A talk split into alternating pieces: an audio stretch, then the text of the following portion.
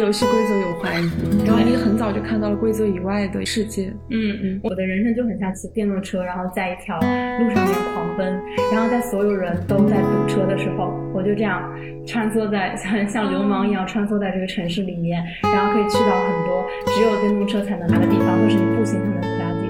就如果是很多人在一条路上，其实大家都是在做相对运动，觉得你是有流速更快的人。很多人其实是因为跟母亲的关系，它其实可以隐喻成你跟世界的关系，所以我好像经常很游离。我确实，我的经验也只有从文艺作品里面调取，而且那个时候我会觉得那是一个完全没有机会认识的中国。我发现我对人生所求并不是它的广度，也不是它的深度，我对生命所求是它的质感。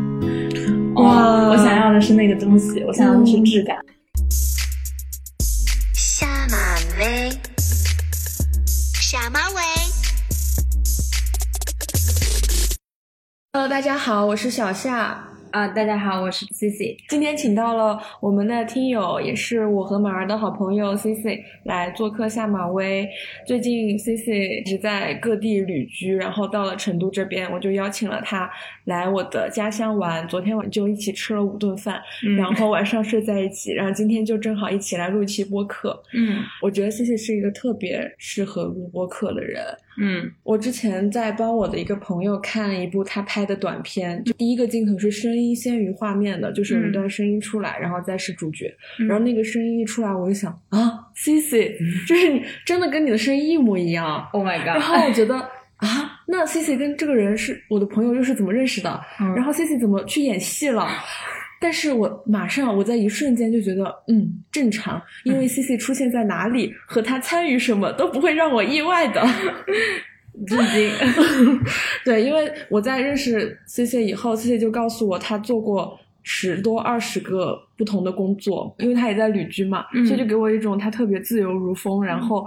毫不设限的那种生活方式。嗯，然后因为有的时候。他就说他来上海了，然后怎么要见面？然后有的时候他又在贵州的一些山里面，就感觉其实是一边在应付社会的一些基本要求，另一边就是在尽情的、盛情的把自己揉进土地和自然里面去，就是在过着非常跨度大、然后非常丰富、非常纷杂的一种生活。嗯嗯，我就觉得对 C C 的生活构成也很好奇。嗯，但是我觉得不是那种猎奇的那种，就是觉得。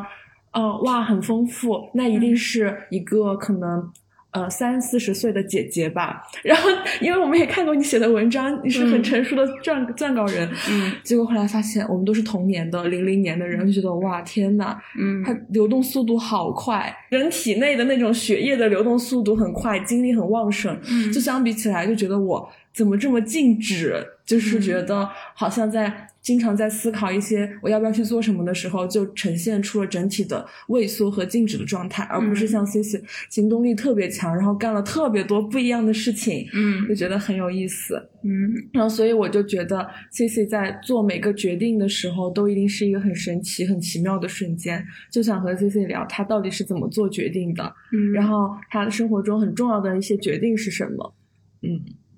嗯，听完了小夏对我的彩虹屁，本人十分的满意。嗯，我确实是最近在过一种就是随机性很强、很流动的生活。嗯，也当然也没有那么完全那种浪漫化的想象哈，就是在我自己的语境里，我就是找个地方随便活一下。对我自己来说，可能只是跟随着自己的直觉，就是在过一种。呃，随心所欲的生活，然后这种生活是我觉得我人生到现在非常必要的，就是我感觉我在做很长时期的自我养育，它是我自己养育自己的过程的一个部分，这样子，嗯，然后，嗯，决定的话，就是很多时候，就算我做了很多工作，其实很多时候。很多啊，它都好像是命运推到我面前来的，然后我只是选择了跳上了这这艘船，这艘船。你进入了一个四川话播客之后，你的那个口音就会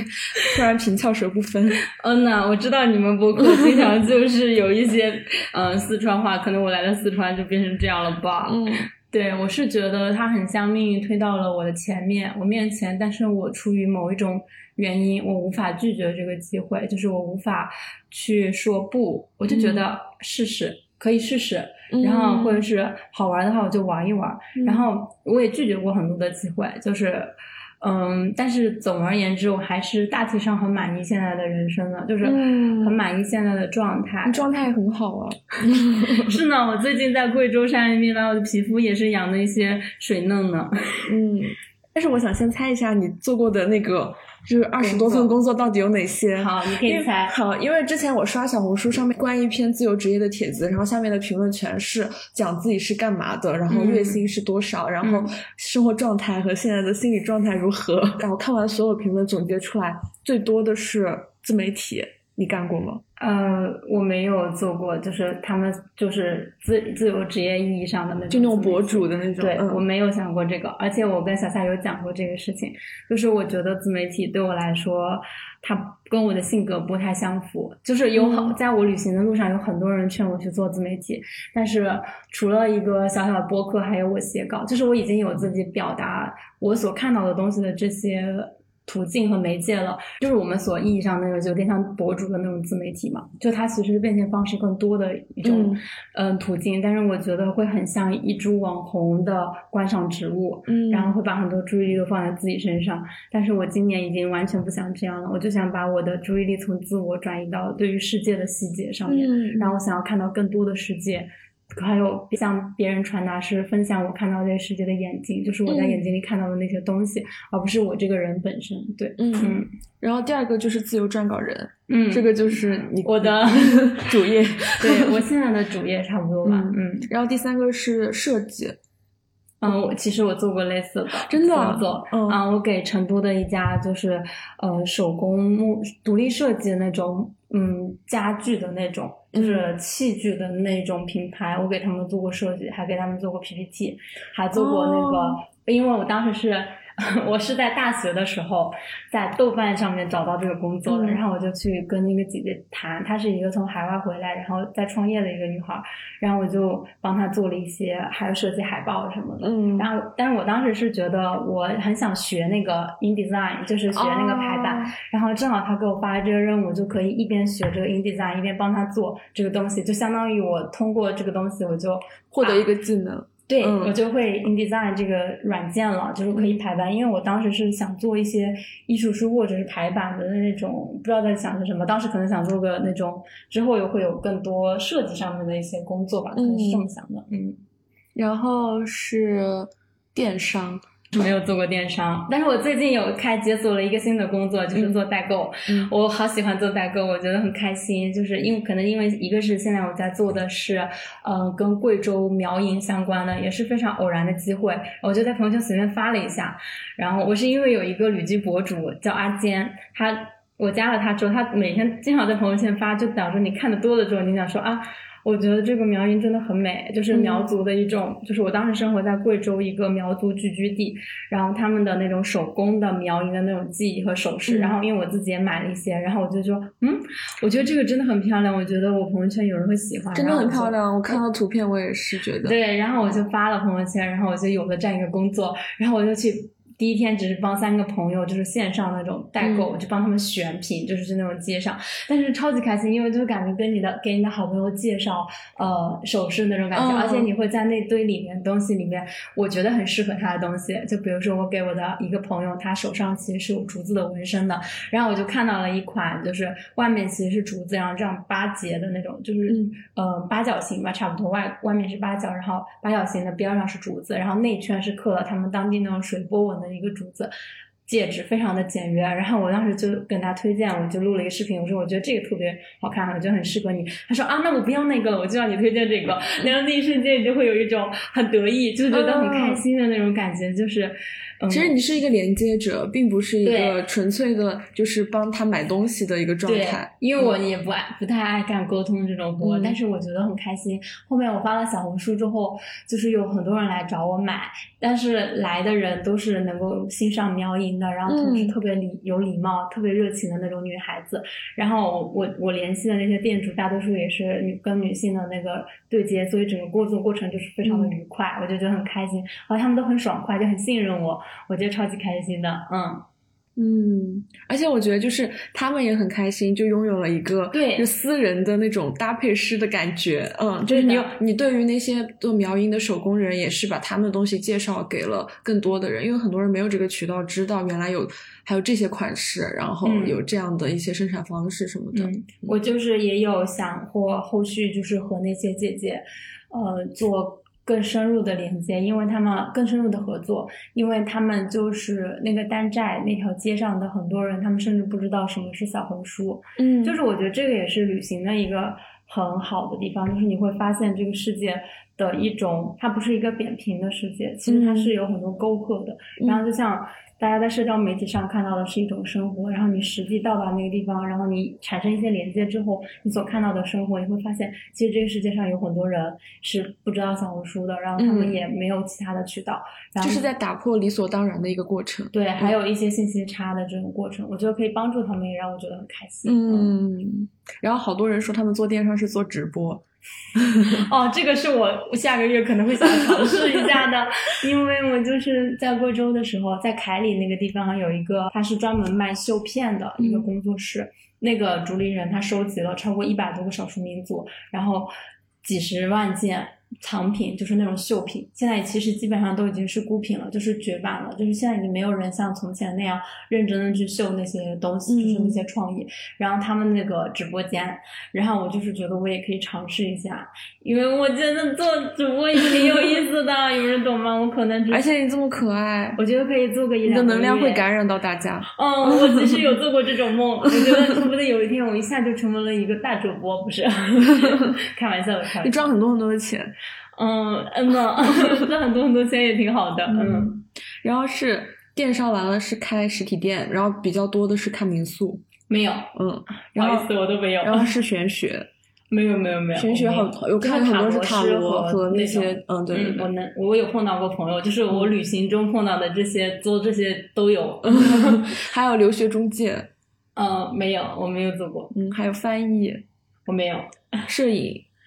摄影没有，我没有怕他挣过钱。嗯嗯，心理咨询师，但是我有碰到过心理咨询师的朋友，在我旅行的过程里。接下来几个我感觉应该你也没有做过，就是猎头、烘焙和旅游行业。啊，不好意思，我都没有做过。还有歌手。我谢谢，我谢谢，我五音不全，谢谢。我看到那个评论下面有有好像有三四个人都说我就是在那个呃我们乐队经常在那个酒吧唱歌什么的，我觉得也挺有意思的，因为他们也会去巡演啊什么。嗯，对，嗯，确实这是自由职业个高高频的。还有一个我觉得你肯定做过，嗯，家教。啊，我做过家教，嗯，但是不是在我现在做自由职业的过程里做过家教，是我小的时候做过家教，嗯，然后就是策划。策划应该是融入在你的其他的对，融入在其他的工作里面了。嗯，差不多就是这些。那你还有哪些是在这些热门的自由职业之外的呢？因为我说我做过这些工作，不是说我在做自由职业的时候做这些工作，是我虽然现在才二十三岁吧。但是我在呃这短短的二十三年的人生里面，就是做过很多的工作。呃，一个是家教，就是我小的时候做过家教，呃，它跨度非常大，就是我做过家教，然后我小的时候是多大呀？呃，初中、高中毕业，高中毕业。那你去做小学生的家教还是？对的，嗯，就是小学生的家教，然后，嗯。然后我还做过，我还在流水线工作过，就是打 literary 打工的那种，就是做了可能有一两个夏天。我我记得是插件，就是插那些你所有电子设备后面，你可以看到很多电阻，然后你把那些不同的电阻插在不同的孔里，它就是条流水线的工作。所以当时就在工厂里面，对，在工厂里面。嗯，我还在情趣用品公司做内容编辑，对这个行业。然后我还做过素人模特。啊，我还做过那些，嗯，拍摄，就是那些杂志拍摄的服装助理和摄影助理，还带过那种小朋友的那种旅行团。哦，那你做过旅行行业呀？我当时是兼职，也不是，就是那种夏令营之类的那种。不是，是一就是那种按日日结的那种工作。哦。对，然后我还做过那快消品牌的那种店员，就是按小时计计费的那种店员。然后我还做过，我觉得做的工作有点太多了。我还做过奢侈品公司的 sample sale 的助手，然后做过呃那个行为艺术的那种跨度是不是有点大？现在跳到那种没有没有，我觉得就。跟你说，你出现在哪儿我都不会意外。对，还有那种上海的那种独立的艺术空间，就是艺术空间的那种前台跟导览，然后做过独立就是行为艺术的那种项目，就是呃 PSA 就是上海双年展，然后其中一个项目，然后其中当时招募那种演员，行为艺术的那种演员，嗯，当然他也是付费的，他说你可能去一天给你三百块这样子，嗯嗯，然后我还应聘过。那个酒吧的吧员，我知道马儿做过这个。对，是我当时给在北京的时候想过去做一下这个东西。嗯，好棒啊！嗯，而且我觉得就是因为你做了这些决定，然后你呈现出来你这么饱满的生活状态，就让我觉得我都不怕去做新的尝试了。而且我会觉得，就是做一个东西，我原本想的是有一个路径和固定的一个这样的方式，但是在你做一些事情的时候，和你做成了一些事情之后，我就觉得。哎，做这些事情有一百种方式可以去做，就是只要你想做，你下定了决心，然后你可以从随时开始，也可以从各个角度开始，你都是可以去完成它的。你这个时候就特别让我相信自己的力量，就那种感觉，就觉得我是相信了自己就可以去做成这些所有很多的事情。嗯，但是这个呢也构成，就是我很感谢小夏这么说，因为我我其实是知道我在我的生活里是给我生活里的朋友提供很多这样的能量，就是让他们去做一些事情。啊，我甚至会催促他们去做一些事情，但是嗯，我也收到过这样的批评，就是 当然主要是来自于我的亲密关系的伴侣，他们就他就会觉得我的变化太多了，然后我就经常就是思维跳来跳去，然后有些时候没有那么落地，我我其实是一个。嗯。怎么说呢？我最近碰到一个在环球旅居的朋友，就是背包客，是我认识的第一个在背包的旅行的朋友。就他整个身家就是可能一个几十升的一个背包。我甚至在跟他的沟通里面，我像小夏这样子，就是我说如果我要出国，我可能先要攒个多少多少钱，几万块钱，或者至少有多少钱。但他就跟我说，他当时毕业的时候从美国不喜欢他的那个毕业的那个工作之后的生活嘛，所以他就直接搬去巴黎了。他说我要搬去巴黎。他在美国念书也是有打工的，所以他也不是说经济条件都非常好。然后发现他搬到巴黎之后，他身无分文。他说他没有钱。我当时听到这个故事，我都吓死了。他跟我说没有关系啊，他说他当时也吓死了。然后，但是他后面就想尽一切办法去赚钱，在这个城市里面，他当然是办了一个语言学签过去巴黎生活嘛。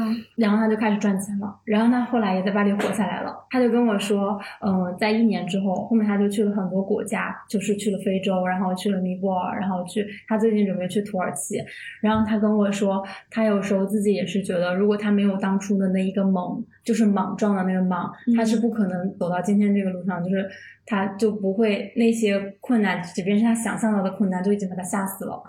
但他去做了之后，发现他其实都可以做出来的。他就这样跟我说：“他说，他说你其实不用想那么多，你只要去做了，一定会有路的。”对，嗯。然后我刚刚想到，就是因为大家的终点都是死亡嘛。其实换句话讲，就是想清楚这个点之后，我的我的人生就很像骑电动车，然后在一条路上面狂奔，然后在所有人都在堵车的时候，我就这样。穿梭在像像流氓一样穿梭在这个城市里面，然后可以去到很多只有电动车才能就是抵达的地方，或是你步行才能抵达的地方。有路，你可以随时停下来，你可以出去玩，然后你再跳上这辆电动车，你再继续乘骑。而且它的整个人生的进行的过程，也不像是那种坐在一个风雨无阻的，你跟大自然完全。没有任何接触的一辆很舒适的车里面，我觉得那个是另一种生活，可能不是我现在的生活。然后我当时听到那个导航就说：“嗯，您已偏航，正在为您重新规划路线。”然后我当时听到这句话的时候，我真的就是觉得。嗯，我就是觉得您一偏好就是偏好没有关系，就是路嘛，条条大路都会通罗马，就是这个路总会抵达，因为所有世界上所有的路都是连在一起的，嗯，就是那种感觉。然后我就觉得，嗯，我想要的状态就是我可以停下来的那种自由自在的，也许未来会有更好的状态，是更像比如说自驾，但是。就是你会有一辆更舒服的车，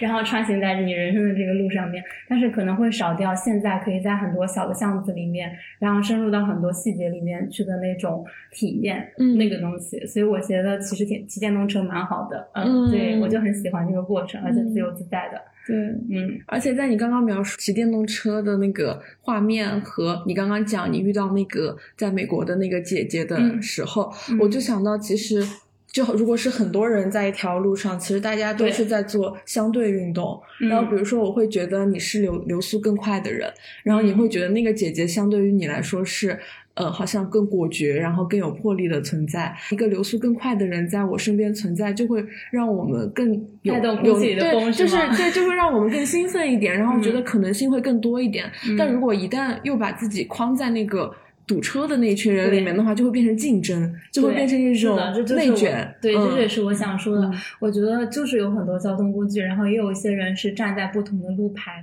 上面去等着挤上一条拥挤的路线固定，然后站点也固定的这样一辆拥挤的公交车或者是拥挤的地铁。有很多人过的是这样子的稳定，然后你知道下一个站是什么样的人生，但是可能我的人生就。目前不是这个样子，而且我可能没有办法做到那样的。一个是它的拥挤，一个它路线的固定，还有一个是我没有办法排队，就是和这些人等待。感觉这些我都不太行，所以就算骑电动车，就是会有一些啊风吹雨打，但是我觉得是我可以接受的那种人生。嗯，对，我明白。我觉得人只能有所取舍。嗯，我觉得就是小夏，我他跟我提这个做决定的时候，我就跟他说，就是我的很好的朋友，很多年的好朋友跟我说，他觉得他最羡慕我身上的一点就是，他觉得我是一个敢于舍弃的人，就是我是一个经常讲说，呃，人不能既要又要的一个人，就是我经常是会看代价的，对，所以做决定这样子。嗯，那你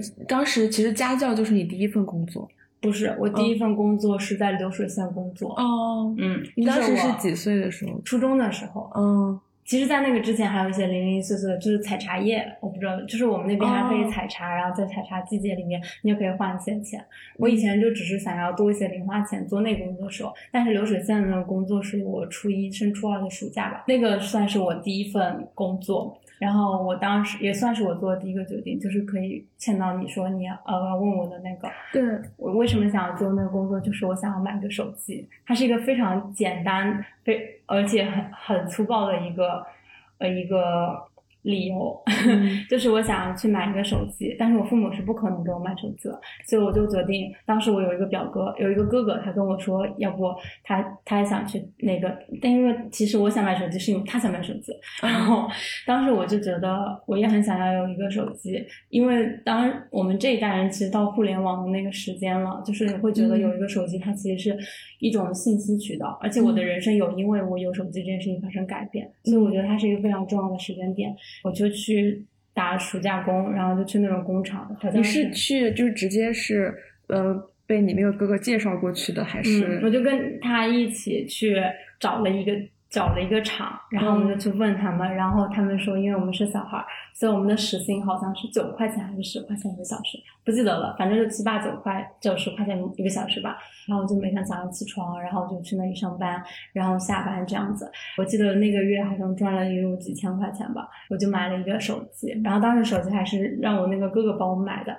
我那个手机才八百块钱，有人懂吗？然后那个时候流量只有呃两百兆还是五百兆，就是那个卡，然后甚至没有电话卡的，就是可以连 WiFi，然后可以。哦，有电话卡，当时好像还买了电话卡，然后就是可以上网，就可以自己有一有 QQ，然后你可以自己去上微博，各种就是嗯，在初中的时候你可以进行很多信息搜集，有点像这样子。当然也是有玩这个手机的这个过程。对，那个是我做的第一个重要的工作。就是你现在已经能意识到，就说那个时候就是我自己在选择，嗯，自己的生活的一个最初的时刻。嗯嗯，很明显就是你坐在流水线上的时候，其实。其实这个经历非常有意思，而且我觉得它也后面也有改变我的人生。就是我坐在那流水线上面打工，你进去的时候，不无论你在学校里是三好学生，还是成绩名列前茅的学生，你其实都是一个来这里打工的人。然后所有人对待你的方式，其实就是跟正常的。底层的那些工人是一样的，但是你心中隐隐又知道你跟他们不一样，因为那个夏天结束之后，你又会回去上学，你的人生跟那些呃辍学之后来这打工的人又是不一样的。然后在那个流水线上，你会看到的就是非常残残酷的一面，比如说，嗯。因为这是流水线嘛，就上面做完了推给你，然后你做你的部分再推下去。但是如果我做的很慢的时候，是没有人会等我的，他们也没有人会帮我，他们就会把这个板子往上面拿，就放到上面就堆起来，然后我就是，然后我要用中饭时间去把他们全部做完推下去，然后下班之前我又会堆起来，就是你的速度就是没有那些厉害的人他们做的快嘛。然后有一些阿姨他们就会。嗯，其实也是有一些恶的成分，我很难用那种方式去概括出来，但是它其实是有一点的，就是他们对你也有一些复杂的情感，就那个时候我就能感觉到了，就他们一方面又说，就会问你，哎呀，你在哪念书啊？你读书好不好呀？然后怎么怎么怎么样？然后那个时候你又有点心高气傲，其实你就那种感觉，你会说，你知道你跟他们不一样。但是有的时候你又会很同情他们，因为因为他们对你里面有羡慕有嫉妒，然后同时也有一些对自己人生的那种，就是说，哎呀，就是通过那种话语说啊，那你们你之后要好好读书呀，或者是呃，那你们之后你之后还会回去念书的，你就你做的慢一点没有，就是他会用那种有点像讽刺或者内涵你的那种话，其实表达是他们自己人生的那种郁郁不得志吧。然后还有一个是。我在我的成长青春期是没有任何叛逆的过程的，嗯，就是你虽然听到这个过程，就是感觉已经是很叛逆，但他其实就我根本不敢在我的青春期有任何叛逆。就当时我坐在我对面的一个男生，他是一个九零后。就是因为你很无聊，它是一个机械工作嘛，所以就聊天，我就跟对面那个人聊天。哦，最早的采访就是这么开始的。我觉得我跟人打交道也是从这个时候开始。我就很好奇啊，我真的对世界有很多好奇。我就问他的人生，他就跟我说，他是因为看了韩寒的小说《三重门》，就韩寒出，就是那个时候有一个浪潮，大家他真的影响了太多人。对，然后这个人他就误以为他自己也有写作的天赋，然后他就辍学了。直到那个时候，他都觉得他未来会写出一本书，然后像韩寒那样子，因为他也有点偏科，当然也有他当时在那种，嗯，教育资源不是特别好的地方，就是成长起来。因为你知道，哦，我补充一下背景，因为我就是生长在一个东南沿海的一个小城市，然后那个城市其实是非常多外来务工会涌入这个地方来打工这样一个地方，所以他们很多人都是外地过来打工这样子。然后我是因为听了那个那个人的故事。我感到一种害怕，很恐怖。就是我觉得那时候的青春小说，就是我青春期接触的很多小说里面，他们都会有那种。呃，女性的什么堕胎啊、恋爱啊、逃学呀，然后呃辍学呀，类似这种事情，然后混黑社会，我一个都没有碰过，就是因为我看到这个代价很残忍，就他就是发生在我面前，他的人生就是在一个流水线上，他跟你讲任何他对未来的畅想，而且你跟他沟通的过程中，你都知道他不可能写出那本书的，就是他只是一种人生的期待而已了。然后就觉得韩寒的那个辍学，然后成为文学。某种程度上，天才的这样一个畅销书作家的一个路径是不可复制的。然后我之后回回学校之后，就非常认真的读书。嗯，所有人都不理解，就是我在学校的那些朋友，就是贪玩呀，或者是干嘛，就是我可能见过那个很残酷的那一面，就是那种生活里面，包括他每一天你的机械运动，你就是在那个地方非常机械，非常非常机械的做这个事情，甚至培养了我后来就是读书那种专注力，就是。后面就觉得还是读书，就是念书，好好学习这个事情是无论别人再怎么用看似非常好的那种叙事去讲那些叛逆啊、浪漫啊那些东西，我都会觉得踏踏实实读书很重要。嗯，因为我的人生里没有什么太多的选择了，就是那种感觉。然后我就后面就很认真的在读书。嗯，因为就是你相信你自己的经验，对，一也是一直在顺着自己的那个经验驱动的那个路去走。对。而且我觉得，但凡任何一个人去到那个地方，就是你真的在他就如果你要用现代话讲，就是那些导演驻扎在这个地方，去看到真实的社会。你看到之后，你不能假装自己看没有看到过了，你就是看到了。嗯，对。后面我就比较想要不想要做这样机械重复坐班，就是人生被绑在这样一个工厂你，回去之后你只想玩手机，躺在床上，就是类似这样的一个人生了。就是不是说那样东西是不好的，但是那个东西是没得选的。我是让我的人生有的选，我是会这样想，我就会觉得要有更多的可能性，那样这样子。嗯。嗯，怎么？哇，因为之前没有听你讲过这段经历，对，嗯，我觉得还蛮精彩的，也真的是通过你的眼睛去看到了这些，就是你刚刚讲的，你希望别人看到的是你带来的那个世界。对，嗯，然后因为我昨天有跟小夏说嘛，因为我的父母其实就是非常底层的阶层，就是他们可能就是在工厂里面工作，我们那里在工厂工作是件无比正常的事情啊，因为大部分人他不会像城市，不会像北京、上海，他很少有工厂，但是我们那个小城市里面，你如果不是在事业单位里面，就是在经商。就是在工厂里工作，没有什么太多的那种，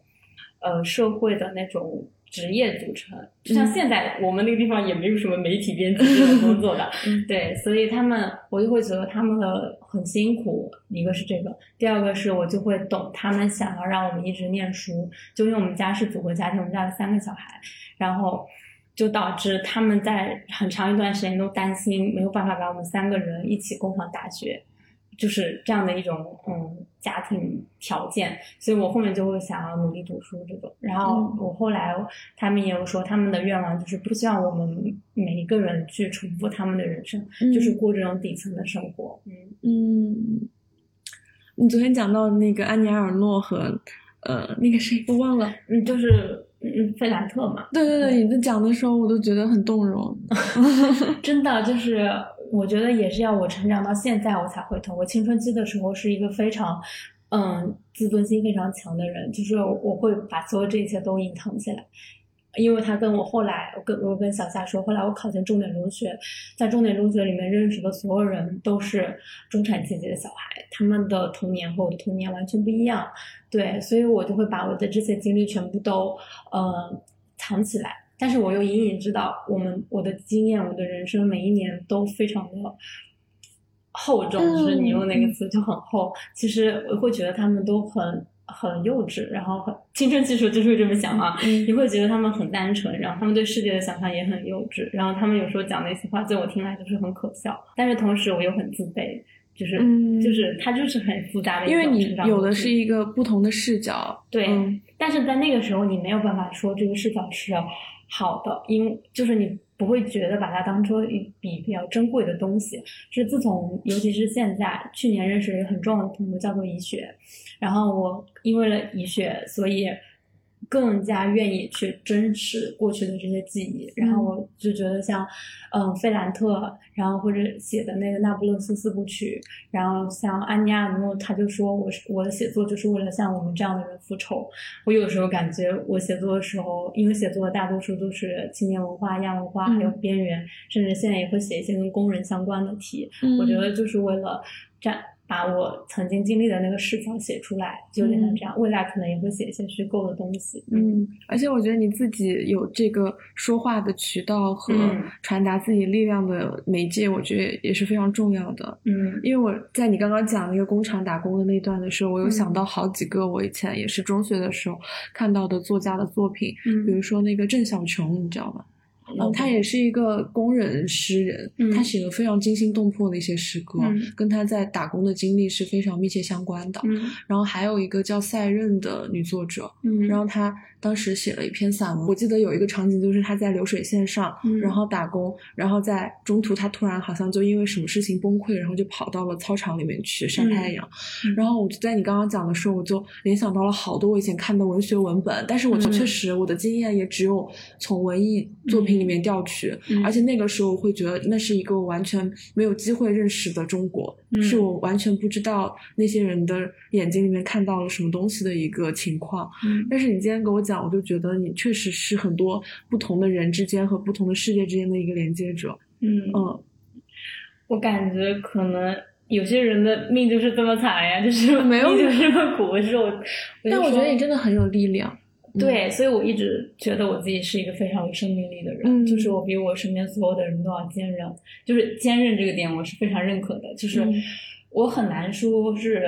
嗯。呃，吃得苦中苦，方为人上人吧，也不知道，就是有一种我的根系扎得非常深的一种感觉，所以我觉得这个是我非常有生命力的一个部分。嗯，而且我确实在理解那些文艺作品的时候，没有一个理解障碍，就是你完全可以抵达这个地方。当然，我也不是说这个东西就一定更能，因为也有一部分经验是我无法理解的。嗯的部分嘛，就只是这个部分，但只是这个部分正好都是我喜欢的作家，我觉得很好。嗯嗯，我也觉得很好。嗯，那其实，在刚刚你讲的过程，还有就是你讲那个不要去做博主的这个决定，嗯我就想到之前也问过，就提过一个问题，就是感觉你的经历很容易嗯被那种公众号标题化嘛，嗯就是什么一个人他二十三岁，然后干过工厂的工人，把你的各种的东西可以拼贴成一个比较具有传奇色彩的人生路径，嗯然后形成某种景观。嗯嗯，就是如果你的故事被写成一篇报道的话，你有没有想过自己会怎怎么去看待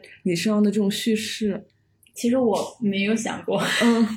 因为我没有想过，就是我被报道这个角度，我只想过如果有一天我自己去写，就是嗯嗯它是一个嗯完全不同的角度里面的因为你是一个潜心生活的人，你就是沉在生活里面。对，嗯。我觉得是一个是我很讨厌这种叙事方式，嗯。就是我最近前两天刚吐槽一个，就是看了一个搬去荷兰的博主，他就是说啊，自从我搬来阿姆斯特丹，我的命运的齿轮开始转动，然后改变了我的一生，就是这种标题我都不会点进去，嗯嗯因为我真的很讨厌这种叙事方式。就是很多人写稿，他们也会有这种说啊，在没有来到某个社群或者某个地方之前，我的灵魂是迷茫的，然后怎么怎么怎么样，然后我来了这之后，我就是感觉获得了拯救，然后怎么怎么样，我一直都很讨厌这样的叙事方式，因为我我一直都觉得我的灵魂才不是，就是才不是迷失的在等待着谁拯救的人的灵魂呢，就是我一直都觉得，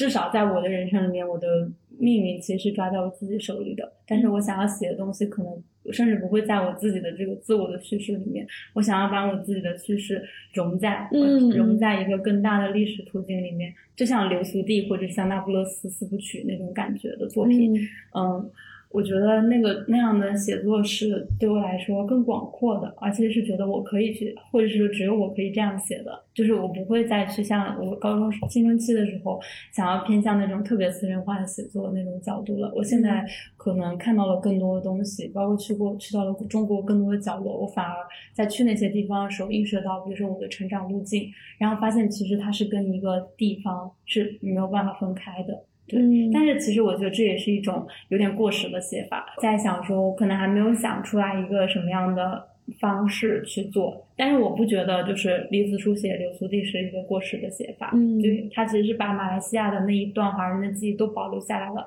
他通过一个盲女的故事，而且我觉得那个盲女的设定真的非常好，就是所有的东西都是听到的，嗯就你跟读者是一样的，嗯。就是所有的故事全部都是你听说的，我觉得特别厉害，所以我觉得我还没有想到这样的结构，所以我没有办法去整理自己的叙事。嗯，我觉得你这个跟马儿讲的，他想让自己是一个陌生人，嗯我觉得也有可能有某一种相似性。嗯就他说他不想去了解自己，他就希望自己是完全陌生的状态。我就是能感觉到我身体里有很多很多未被梳理的东西，未被，嗯但它在我行就是旅行或行走或创作的过程里一点一点被梳理出来的那种。然后我只是没有暂时没有那个能力去编织一个更大的我理想中的一个东西，所以我就是想要把这个叙事放在一旁，然后我现在只想要把眼我的眼睛放在生活里面具体的事情上面。嗯这就是我我找到的能让我比较幸福的方法。嗯，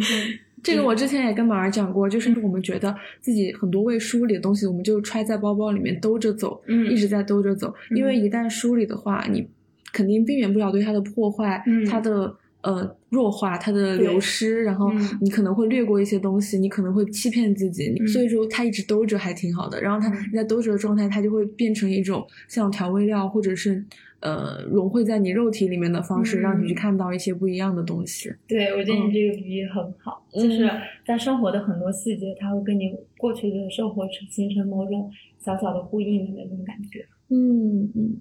好奇妙啊！嗯刚刚讲到，呃，你说去工厂工作这个对你后来的一些学习上的影响什么的，嗯我也比较好奇，就是有哪一些比较重要的一些决定，就是对你产生影响的？就除了这个以外，嗯，其实我觉得生活里对我产生比较重要的影响，嗯不是那种转折性的影响嗯的，其实其实跟大家的几个路径是差不多的。就比如说你遇到了什么人，他对你产生影响；上了一个什么样的学校，就是其实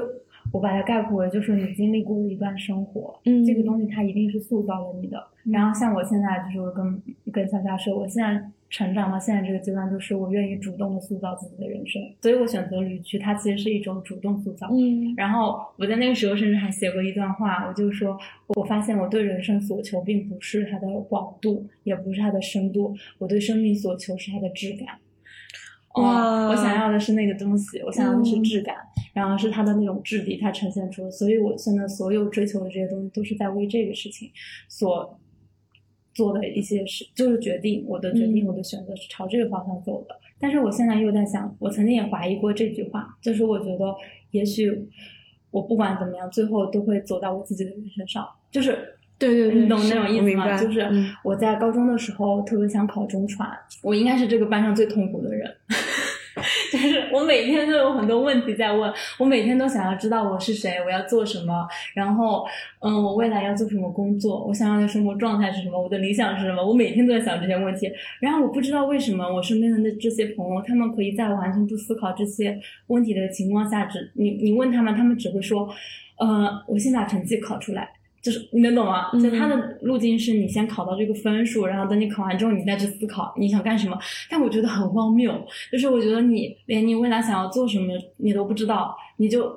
我觉得就是大家看，可能你的同学是更相信游戏规则的，对，然后你对游戏规则有怀疑，然后你很早就看到了规则以外的一些世界。嗯嗯我那个时，但是我那个时候很很害怕。我高中的时候应该是我人生现在就是最脆弱的一段时间，就是，嗯，我觉得我现在其实已经算那个比较稳定的人了，就是我对我的整个人生，我其实都已经知道我想要干什么，差不多就是嗯大致的那些东西我都已经找到了。但是我高中的时候，一个是你不你没有信心，你因为匮乏而没有信心，因为你没有看过很多东西。其实你部分其实是相信他们的游戏规则的，就是我也会相信他们，嗯嗯你会怀疑自己是不是对的，然后，然后另一方面你又会觉得。他们这样子想好像是不对劲的，所以我那时候就老是找我的老师去聊天，我就想知道我未来要做什么，然后我想要干什么，我很想要找到这个点，而且我不喜欢竞争。我发现我其实是因为生活所迫才竞争的，就像我现在会做自由职业，是我我我其实本质上不是一个热爱竞争的人。然后我就发现了，嗯，我在大高中的时候我就已经知道了，我其实并不想要考第一名。我也不想要考第二名，我从来对这些东西都没有执念。嗯我一直想要是我找到一个我喜欢的东西，就比如说我当时想考中传，就是想要做节目，我想做像像陈小南，在我高中时候有一个节目叫做《和陌生人说话》，他是一个嗯、他和找到一个处于时代转折中中的一个关键人物，一个普通人进行对话，然后去用这个人物折射这个时代，但他们是这种非常平等的方式，平视的那种方式在做访谈。我那时候很想做那种文化节目，然后我还想做奇葩说那种节目。他放到我们学校历年来，我可能要考到年级前一百，类似这样一个位置。那我那我的理想就是，我知道这条线在哪里，我只要考到这条线，达成我的目的就行了。如果超了这条线，比如说超了很很多分，我能够上浙大的分数，我还是会去念中传。嗯就是对，这就是我当时的想法。但是我当时的想法和这个班上所有人的想法都是不一样的。直到我现在的人生，我都是奉行我高中时候想出来的，我摸索出来的一个我自己规定的自己的一个游戏玩法，就是这样子一个玩法。就是我找到一个我很想去念的专业，然后这个专业它等我只要达成这个要求就行了，我不在乎这个世界上别人考第几名，我只需要知道我自己能考到前十，能稳稳的上这个学校就好了。所以是它其实跟我现在其实也是一脉相承的，对吧？嗯，对对对，是。那到了上海之后，其实这个地域对你后来的一些影响是在哪些方面？嗯，我当时没有考上中传，然后那个是我人生中最灰暗的一段时间，就是我高中毕业的时候，我感觉我当时应该有轻度抑郁，就后来就录到上海去了。我录到上海之后，嗯，我就尝试治愈自己，就是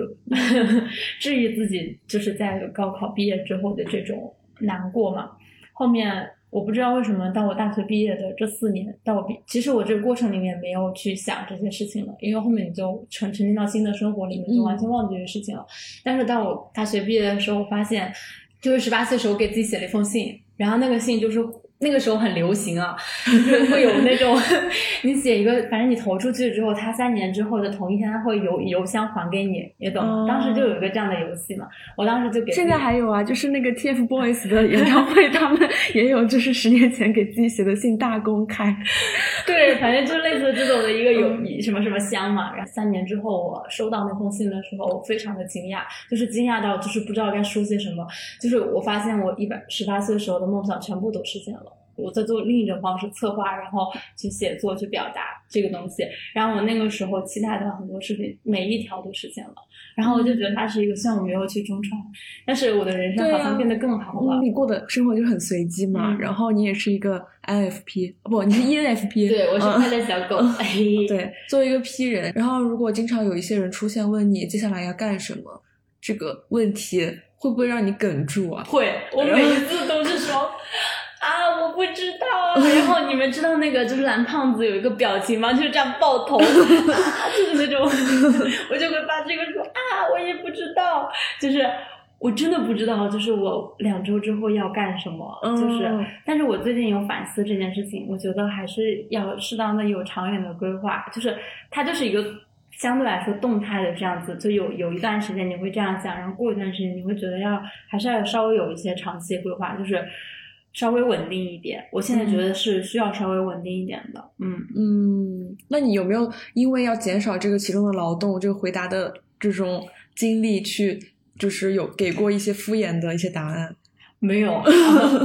我基本上都是会讲说可能干嘛干嘛干嘛干嘛，但是我的伴侣会因此就是受到很大的那个。波动就是他，即便在他习惯之后，他还是会觉得说：“哎呀，你这个人就是变来变去的。”然后他中间也有表达过，某些时候他不想听到我的很多计划，就是因为他希望我定完了之后再跟他讲。然后我也可以理解啊，我当时有一个理论啊，就是你们随便听一听哈。反正就是我当时觉得，是我一个跟一个 J 人的朋友聊天，然后他就是他所有出国啊这些，包括现在做所有事情的计划能够达成，都是因为他从大一的时候就开始规划他出国，他大四的时候就拿到了他想去的那个 offer，有点像这样的过程吧。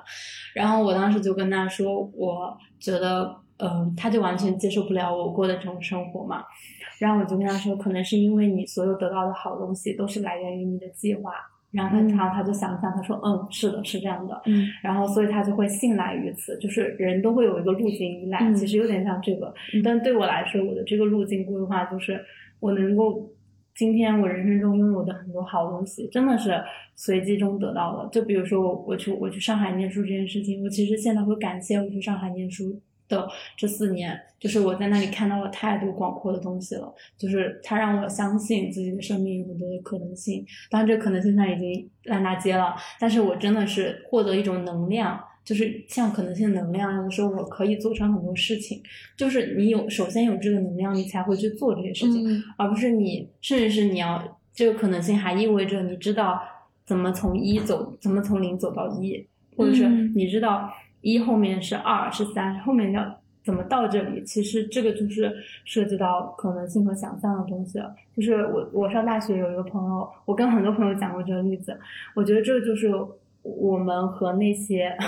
很有资源的人的差距，就是比如说我我讲一个什么事情的时候，我会小心翼翼的讲出我的这个想法。然后我的那个好朋友他就是一直在上海长大，就是你可以理解为他其实他的人生经历也比较丰富嘛。他就会跟我说啊，那你很好呀，我觉得特别特别好，你可以这样这样再这样这样，然后就是这样这样这样再这样这样，你就可以到这里了。然后我就在想说，太轻易了，他就是不是是因为他知道怎么走。哦，我们不知道。哦，你其实是你用肉身去在是碰一些东西，对，就是那种感觉，就是跟那个，嗯，前阵子有一个学者写了一本书叫《金榜题名之后》，它里面讲的事情是一样的，就是为什么很多寒门学子进入大学之后，他没有这个迷宫的地图，但是有些人有这个迷宫的地图。他知道他可以，所以他的愿望可能是去联合国。但是我在我听来就是一个哇哦的一个理想，但他跟我说信息资本的对，有点像文化资本、信息资本。但是他们就有这个东西。我觉得我去上海其实就是补上了一些一部分这个东西，然后另外一部分是通过我自己的实践，我真的做成了一些事，然后积累的一些能量，这个东西会让我怀抱着这些东西。就是我觉得他这些也是我人生中得到的好东西，还有一些是认识的朋友、珍贵的友谊，还有那种人生中不可多得的那种可以值得浪费的时间。嗯，这也是我在上海学到一个很重要的东西，就是我以前你就听我刚才那些故事，你就会发现我其实尤其是高中的那种状态，其实是一种把人生握得很紧的状态。然后我到大学才开始学会放松，我还开始学会浪费时间。开始学会游戏，就是我现在可以讲说，我觉得自由就是有一种游戏精神在里面的。嗯，但我以前的我是害怕的，我就是我是我是小心翼翼的走到今天的。我到现在也还是觉得，即便有很多放纵，我仍然是小心翼翼的走到今天的的这个路径。我不是不是那种那种叙事，就是很多随心所欲的人。我也看到过旅行的时候，他们都是因为大多数都是因为家里非常有钱。就是你一旦问到他们的钱从哪里来的时候，你就会发现，有些人看似过着很耀眼的生活，但是他的钱都是从家里来的。嗯，然后就是那种感觉吧。但我其实就是一个很小心翼翼的，然后我得到了很多好东西，但是我得到好东西就是从随就比如说我最后没有去上海、北京念书，没有考上中传，这就是我计划的失败。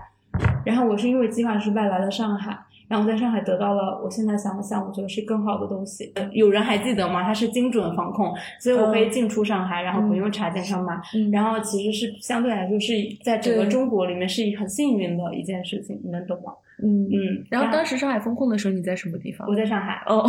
虽然我最后被封的，就是疫情的时候被封了。几个月，但是我仍然觉得，就是长在这四年的时间里面，是他给了我至少有两三年的比较幸运的宽松的时间去探索的，对一个探索的机会。嗯，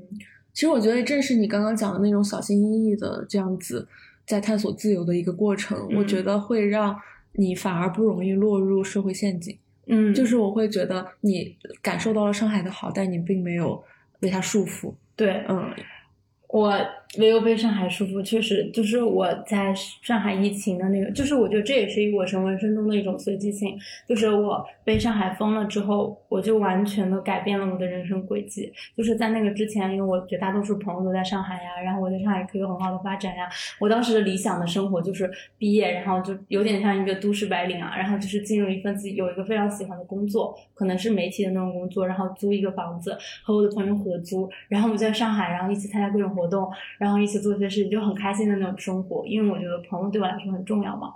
然后，但是上海疫情就完全的改变了这个生活。一个是我的很好的朋友，他在疫情期间他没有在上海，他去日月湾了，他就开始旅行了。他不仅做了义工啊，他开始旅行。然后他的那个人生和我的人生，就是我看到他人生展开的那种感觉。就他的表达里面也会有，他觉得他第一次真的感觉到人生展开了。他的叙述里面他会觉得没有关系的。他甚至讲过我们就是可以黑在德国，就是这种话，就是拿个语言签过去什么。我当时就觉得你在说什么？但是他的那种状态是我觉得很好的状态，就觉得。一个人是展开的，然后他可以在大量吸收，然后包括他旅行的很多见闻，就是我那个博客里面有讲啊，就是那个主播狗毛，你查看那个列表，其实可以发现他做的一些事情。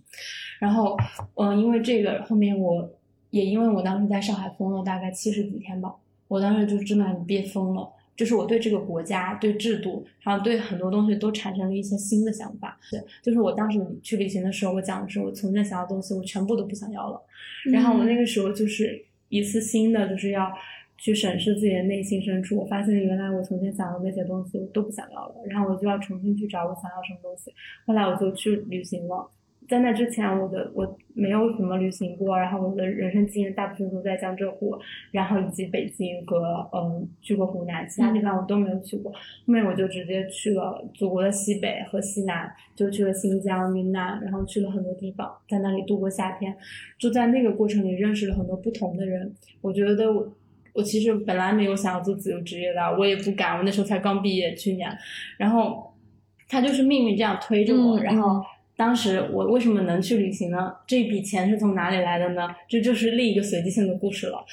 呃，我我在上海被封之前，开始在图书馆里面闲来无事，就是写论文。然后就是，但是这个时候，其实其他人要么已经在实习，要么已经在准备考研或者是复试那种各种各样的事，就每个人感觉都很忙吧。我就在那里无所事事的写我的论文。然后这时候我的朋友跟我说有一个工作机会，就是去某奢侈品公司他们的做一天兼职。然后那时候是一点钟，他跟我说两点多过去就行了。然后晚上六点多。最晚六点钟下班了，给三百块钱。我说，哎呀，还有这种好事啊！然后所有人，他问了好多人，然后只有我有这个空。我就说，哎呀，反正现在已经一点多了，我论文一个字也还没写，我就在那玩手机。我说，那要不我就过去吧。然后我是因为过去了之后做了几天内部的三分 sale，然后那个姐姐觉得我很聪明，就是那个 PR 姐姐，后来她就说你要不要做我实习生？然后我当时也没有决定要做他实习生，因为我也这不是我后来我真正想做的工作。后面呢，我的朋友就让我跟他一起去日月湾，然后我就说，我就在纠结这个事情嘛，然后但他就比较果断离开了，所以他就买票走了。但是那个周末，上海就。封了，我们学校就封校了。封校了之后，我就跟那个姐说啊，那没办法了，我只能做这个实习生了。然后我就去做了。然后你知道吗？因为我做的很多是跟物流相关的，就是还有递送，就是品牌大牌互相递送那种衣服拍摄啊什么什么的。因为上海被封了，就是很多的工作都没有了，就是我一天只工作两个小时。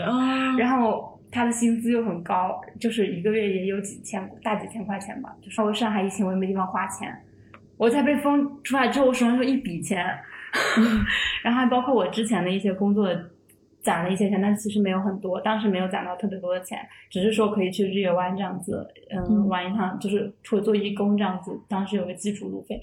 甚至在我毕业的时候，他还我还有一个转正的机会，我还是跟那个姐姐拒绝了那个工作机会，然后我就继续旅行，因为我当时不想结束旅行，我觉得旅行是比这个东西更重要的，然后就拒绝了这个机会，没有在疫情之后可能七月中旬回上海，我没有回上海，我就继续旅行，然后继续旅行之后就得到了我的伴侣，我现在很好，就是。它就是很多机缘巧合，然后但是我得到所有的好的东西，真的都是这些随机里面得到的。嗯，不然的话我会有钱去旅行。其实我觉得这种随机，其实我觉得这个随机也好，偶然也好，因为你在这个随机的过程中，你也会下判断和做决定，不是一个完全说。啊，就随波逐流的那种状态。我觉得其实这种随机是一种你对自己所生长土壤和你是靠什么滋养而成的一种觉察。嗯，就是好像一株植物，你知道你的土壤在哪里，然后其实你在生长的过程中，你有也有能力去修正自己生长的方向。嗯嗯，我觉得这个东西就是能体现出你真的有很旺盛的生命力。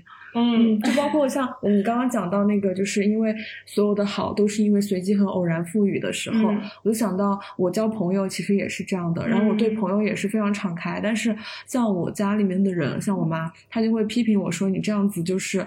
呃，会被别人骗，或者是你会受伤什么？但是我就会觉得，敞开和真诚带给我的好是多于我损失和我受到伤害的，所以我才会这样去做呀。对。但是其实还有一种可能性，就是我真的没有受到过这种重锤，就是在人际上的。所以其实我也想问你，但它也是一个正向循环呀。对对对。因为你一直很真诚，别人也对你真诚，所以你就永远不会受到重锤啊。而且你有在这个过程，其实你有做挑选。对，也是这样的，嗯嗯，但是其实我我想引出的是下一个问题，就是在随心所欲和一定的社会生存的压力的这个博弈和嗯，它这个张力里面，就这种矛盾有没有对你有一些影响？就感觉是你之前有没有遇到过一些人际或者是经济上面的困难和压力？有的，但是主要是嗯经济上面的，嗯嗯，就是。我在结，我最后还是结束了旅行，就是在两三个月之后，就是大概两个多月吧，就是在中国去了，还去了新疆，在在新疆快要被封之前离开了新疆，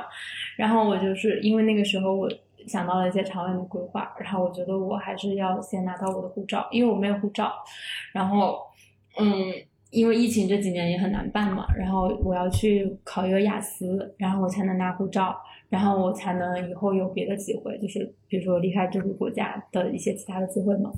然后我就在想说，而且考雅思之后对我的工作也会有一些那个机会，我就还是回到上海住在朋友家里面。我是想的是，因为那个朋友他一个有一个朋友是智利人，就是外国人，所以他们他们家就是讲英语啊，就家庭内部讲英语，跟狗也讲英语。我就觉得，嗯，那我就选择了一个环境，我就说，啊，那我他就说正好有个次卧，我就搬过来住，然后我就在那个语言环境里面学雅思。我觉得这也这个是我比较聪明的一点，就是。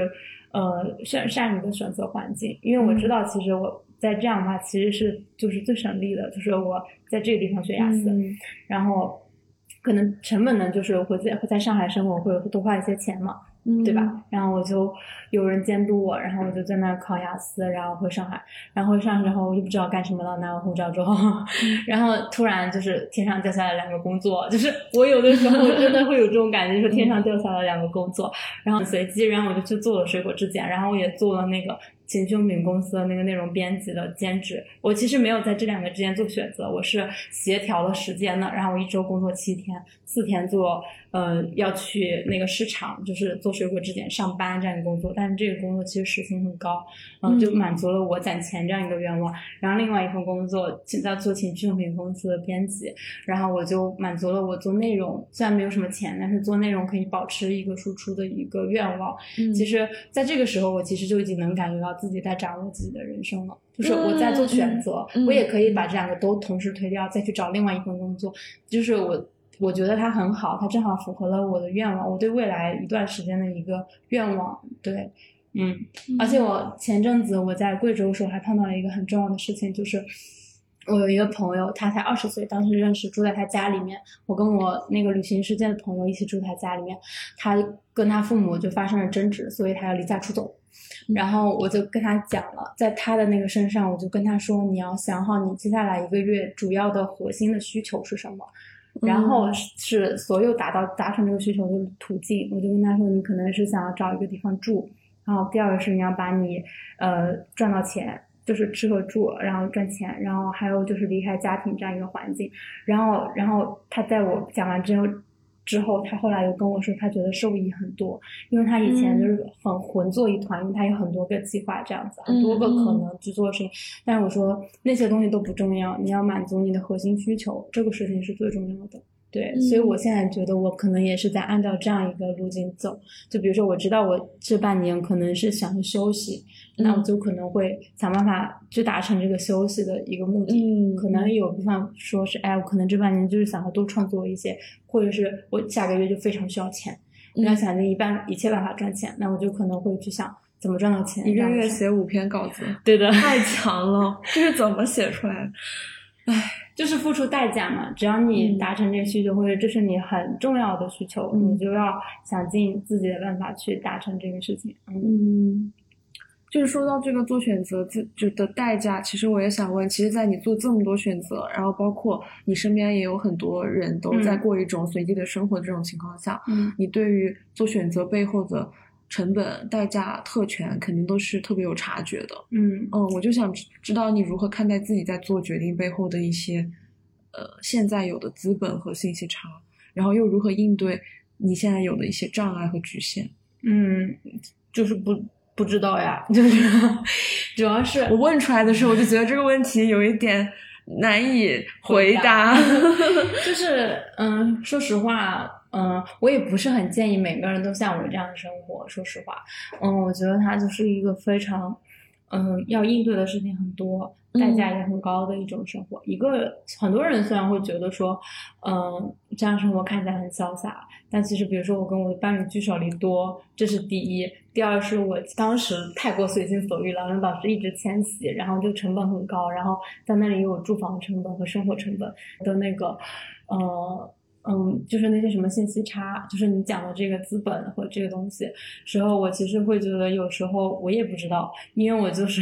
也不建议大家都这么做，因为我觉得它可能只是很适合我的生活节奏和我的这样的一种性格，所以我觉得它是我探索出来的最适合我自己的方式。嗯，然后我觉得我也，比如说我我在离开北京之前，因为写稿它是有那种打款的周期的这种事情时候，我也碰到过手上没有钱的情况下。然后我迁徙，然后我可能还要交一些，我当时想要抢一个签证，交了些钱，所以这个会导致我当时出现非常严重的经济问题。然后我也会怀疑过，我就觉得如果我回去，不管怎么样，我也可以找一个很好的工作。真的，这点信心我还是有的。这个也是我想问你的，就是有没有一瞬间想过一种不用随时都在面临选择，就跟着某个轨迹去走的一种很稳定和规范的一种生活？主要是我觉得你说的那个。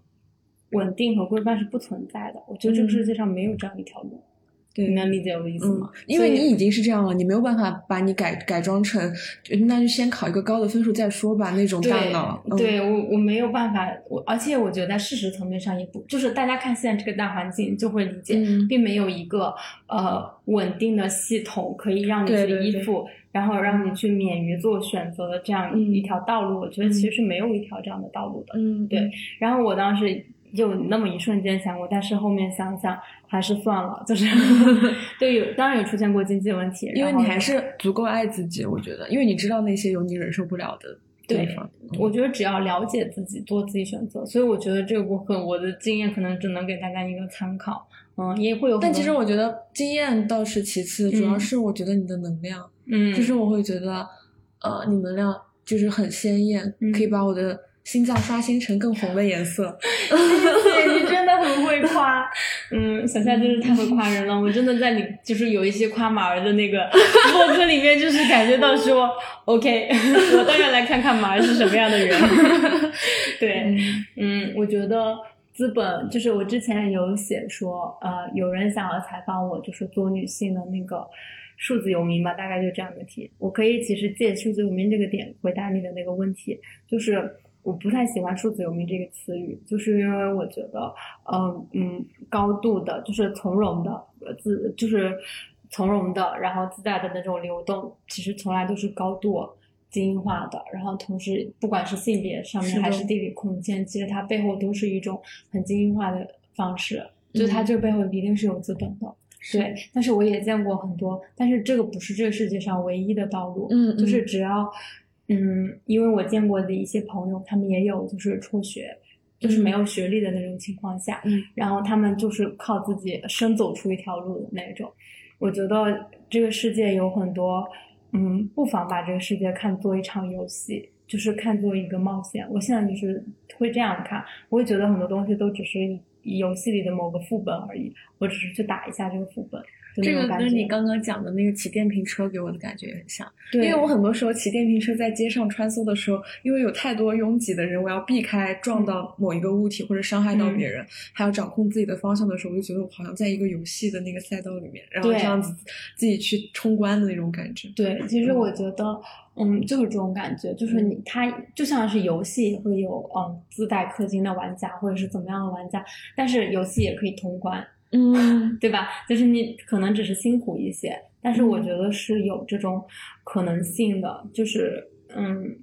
我当然知道这么说可能会有一点乐观，可能是因为我现在才二十三岁，我对人生很多大的事情。那这不是应该的吗？对，然后会有一些很很旺盛、很蓬勃的信心。当然，这个我有时候我也很喜欢这一点，因为我觉得它说明我很年轻。对，然后我也不相信很多规则。嗯，然后其次是因为，嗯，在这个之外，就是比如说像我，就是一个其实没有什么东西的人，就是我经常觉得自己没有什么可失去的，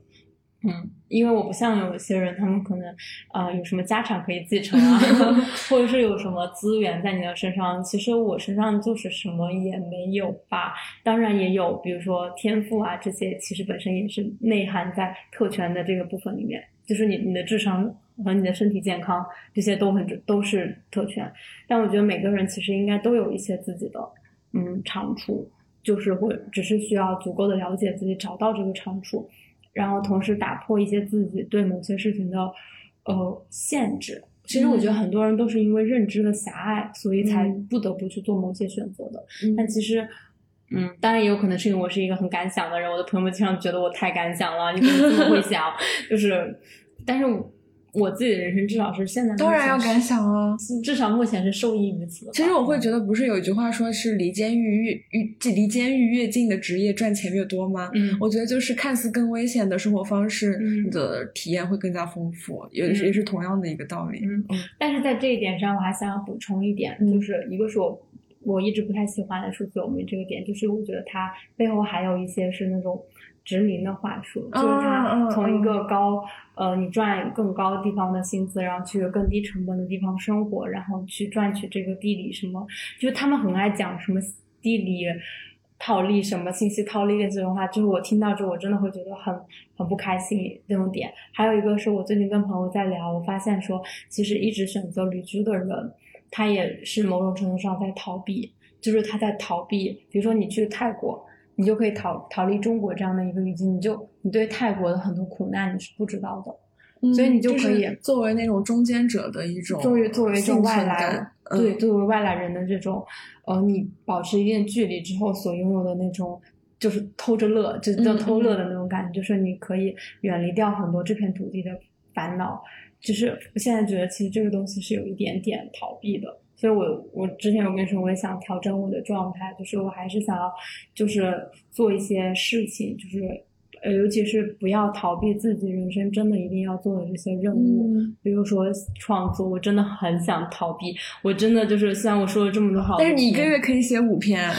那也是某些月份，大多数时候我觉得自己有一点懒懒惰。虽然说这个懒惰也给了我很多空隙，嗯嗯，但是有的时候会觉得自己还是应该要更加勤奋一点，就是去推着自己，然后把一些事情给做出来，这样，嗯，把一些想写的东西写出来，这种，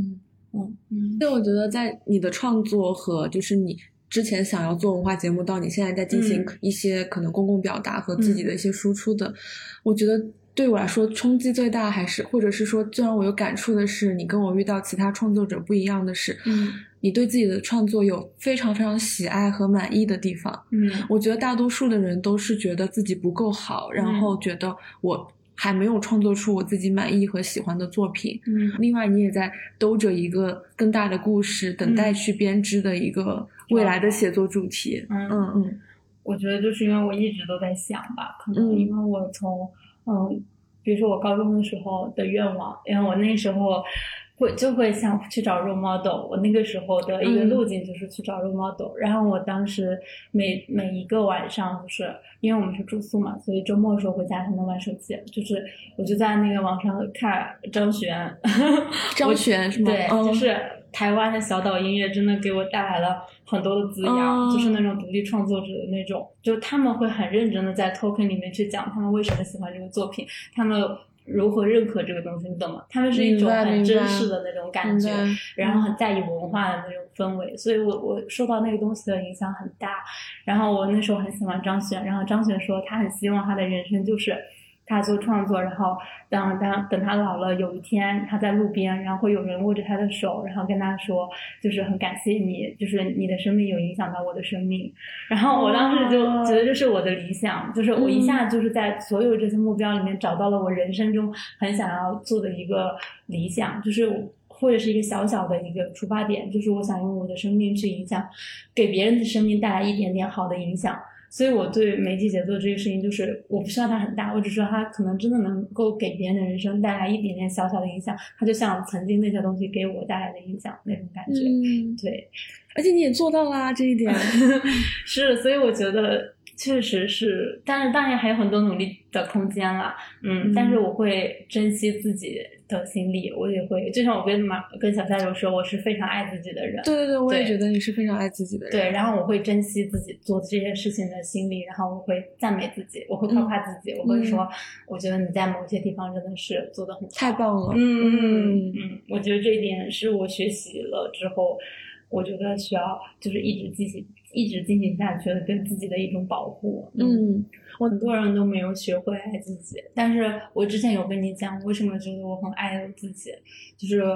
我当时跟你讲的那个时间事件点，就是回溯到我过去，然后我在初中毕业升高中的时候，那因为我们家庭是组合家庭嘛，所以我和我继母的两个小孩之间，我们的会很多都会拿来比较，跟我继母爆发了一次非常大的争吵，当时就在他就。指责我的一些什么事情嘛？但是其实我现在回头看，其实就是因为我考上重点中学，然后他的两个小孩都去了比较普通的学校，然后他就会觉得是一些某些时候的教育资源不平等，反正就是诸如此类吧。然后他也觉得他的小孩应该跟我一样聪明，但是怎么怎么怎么，反正他对我很多苛责吧。我就说我不能变得更好了，这就是最好的我了。然后我就是，其实这句话意思就是我不允许任何人在苛责和伤害我。嗯，而且我我后来有跟别人表达过，我觉得可能是因为我成长过程中太孤单了，就是很多时候没有那种，因为我自己的母亲就是在在我六岁的时候再也没有出现在我的人生里面，她不是死了，她只是没有消失在了我的生活里面，然后就导致我从小没有对她的依赖，然后嗯，我跟我继母的关系就是很有张力的那种，很复杂的那种关系。然后我爸又非常的忙，就导致我人生中很多时候不是我朋友陪着我，就是我自己的一个人。然后我就感觉我像分裂出来另外一个人，然后他会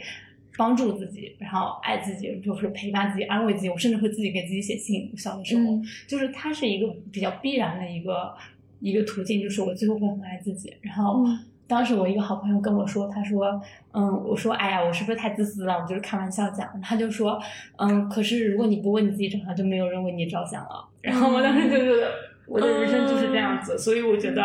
嗯，那些可能没有那么爱自己的人也很好，就是有很多人爱他。对，嗯嗯，然后，嗯。然后我现在觉得我可以比较自由，也有这部分跟我母亲的关系这部分，就是我感觉我是在这两年就是深认更加深入的认识一些朋友，还有亲密关系，包括知道了他们跟他们母亲之间的关系之后，我就意识到了，就是嗯，我的一个好朋友跟我讲，他说，嗯，就是当你跟我讲说你跟你妈妈在就是六岁之后就没有什么联系之后，我突然之间能够理解你为什么这么自由。你懂吗？就是我感觉我跟这个世界的连接其实要少一点，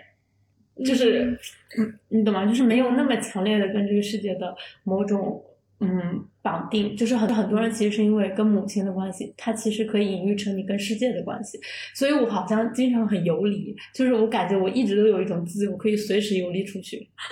我觉得其实是你就像一条线，其实你还是有原点在这个地球的某一个角落，你是不。你可以发射到不同的地方，不同的不停的去游走，但是因为你不管你说的母亲的存在，还是其他人的一些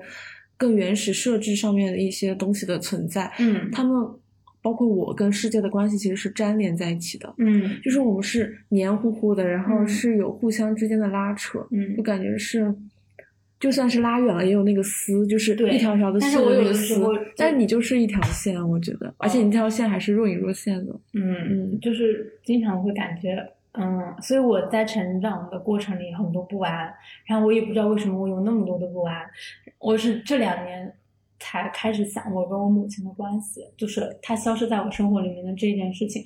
其实这个也是我后来以后想写的一个东西，就是想写一个艺术书，或者是就是只是做给一部分人，因为我觉得这样的经验一定是有很多人都是这样的，不是每个人都有妈妈的，就是可能是这样子的一个经验，而且就是空白的母亲。突然觉得，我突然明白你为什么那么喜欢金爱烂了。嗯，对，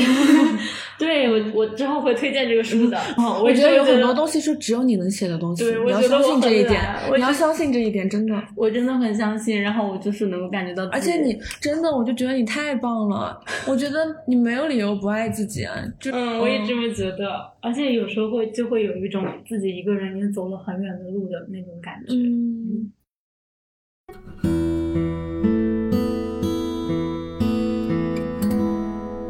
有朋友来的话，都会进入到一个固定的提问环节。嗯，第一个是由今天不在的马儿留下的一个提问箱。听友们好，我是马儿，谢谢 C C 来到我们的节目，欢迎打开我留下的这个提问箱。我知道你们俩最近在美丽的山水间开心的玩哈，那在这个惬意的美景之中，再加上一个前提，就是我的提问：如果你面前现在突然出现了一个盒子，里面放着一个秘密，你希望它是关于什么的，和谁相关的呢？哇哦，马儿的问题真是富有想象力呢。如果我的盒子关于一个秘密，我希望它是一个和我呃母亲相关的秘密，然后我希望这个里面有一些我不曾知道的家庭发生一些呃变化的一些原因吧，嗯。嗯。啊，所以它可以补上一些另一个视角的我的人生的另一种角度吧。那个视角的一种原因，嗯，就是它其实也是个人历史的一种感觉，嗯，明白。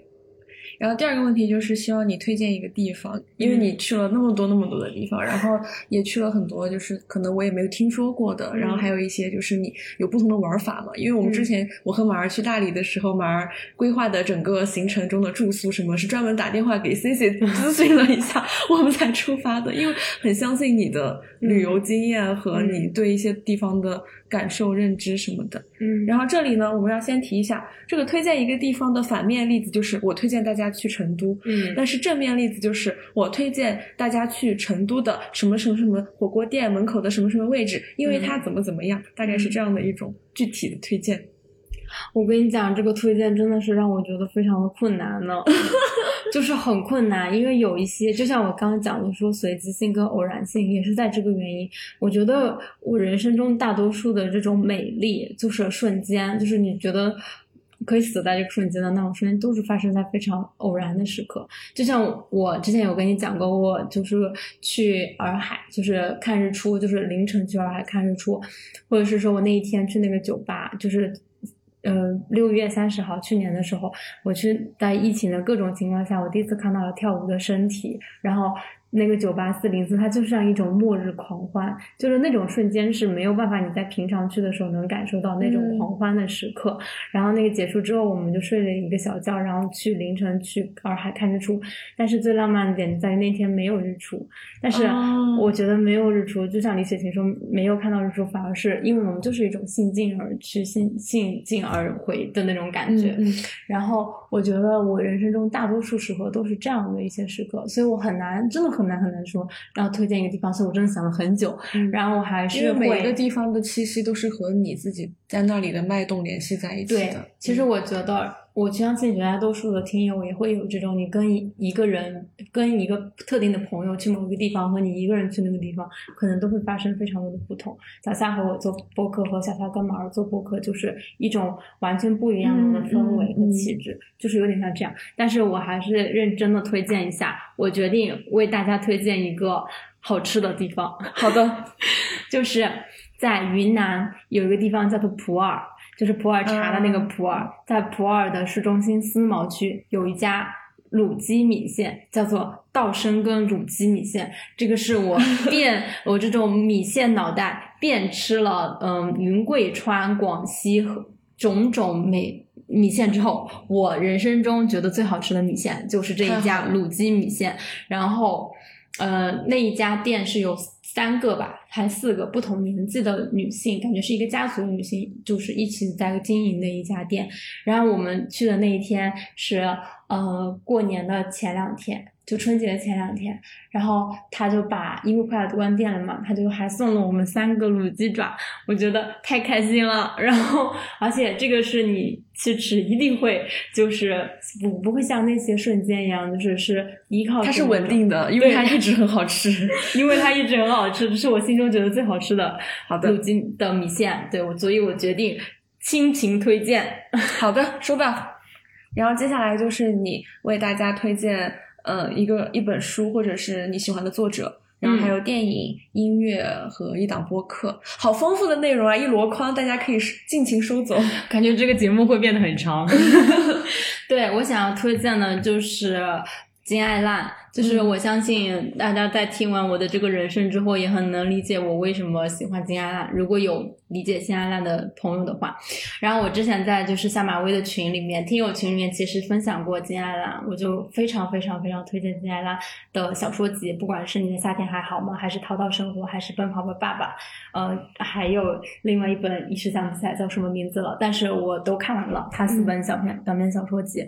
然后我要开始认真的阅读，呃，向大家朗诵一下我写的推荐，因为马呃，因为马儿在这个上面进行进行了一些字数限制，所以我必须认真的就是给他说，呃，他就是马儿在我们写这个提纲的时候，他在括号里面写的是要有你自己独特的理由，五百字加，硬性要求，谢谢，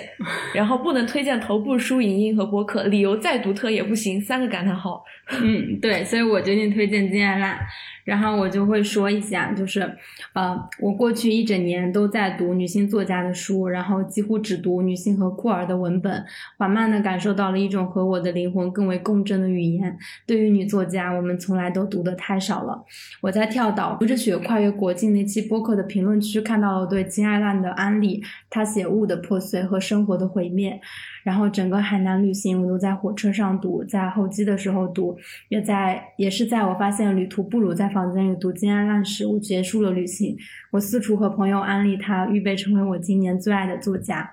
我就是说，看金爱时，就是有隔着玻璃去看别人的人生，金爱烂有剧烈的细节、心理的细节，细细密密的铺出来。我个人觉得金爱烂其实给了我一种很静的语言，讲述自己私人生活的女性语言。我的朋友也说，他觉得读金爱烂有被启发，他也会萌发出想要写虚构的那种愿望。然后当时的那个主播他就回我说：“是的，创造女性语言是我们这一代所有女性创作者共同的使命。”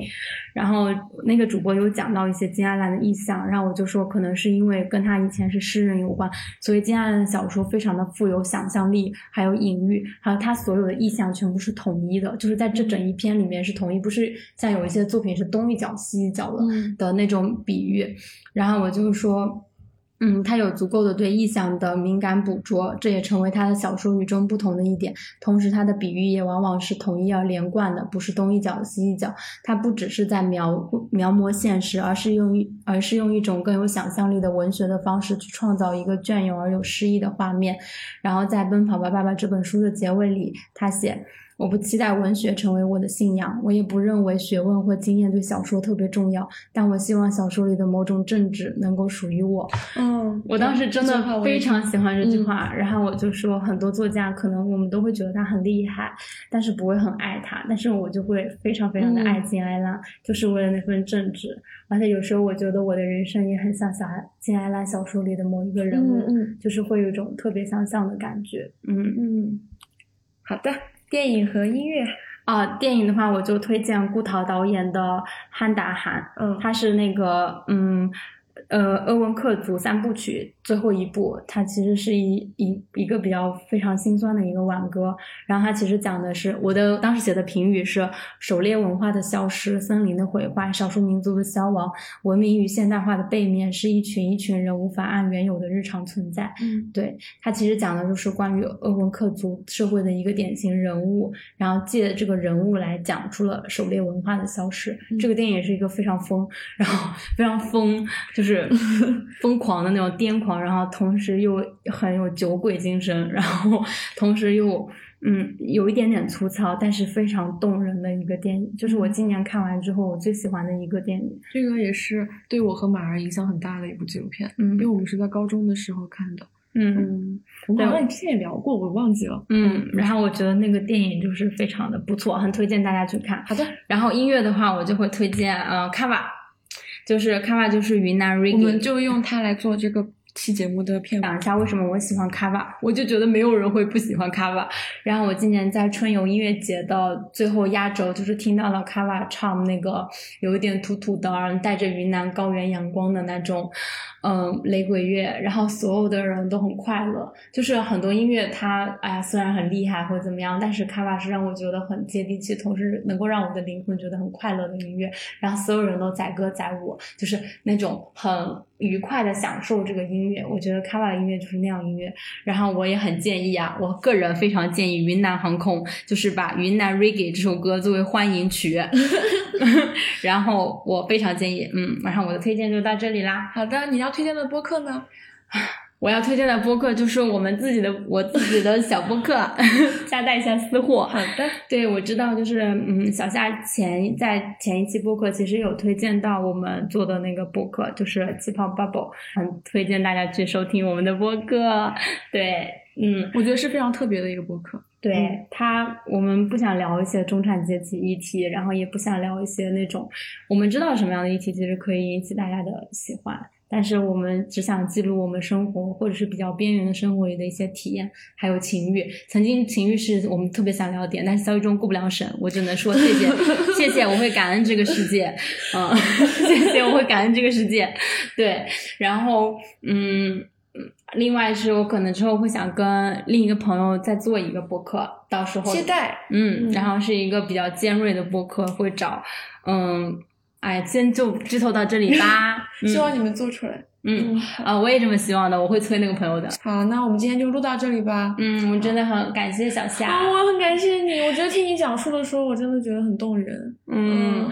我觉得，嗯。就是小夏，就是有在那个里面夸我，他很认真的夸我，觉得就是很丰，就觉得我很丰盛，然后很纯真什么的。我就觉得，呃，我自己其实很难再把这些词语放在自己身上了。嗯，但是我很，我会很开心，就是如果，嗯，大家可以感受到，就是我说的那种，它其实是一种质地，就是我生命的质地，那种质感，我觉得很很开心。好。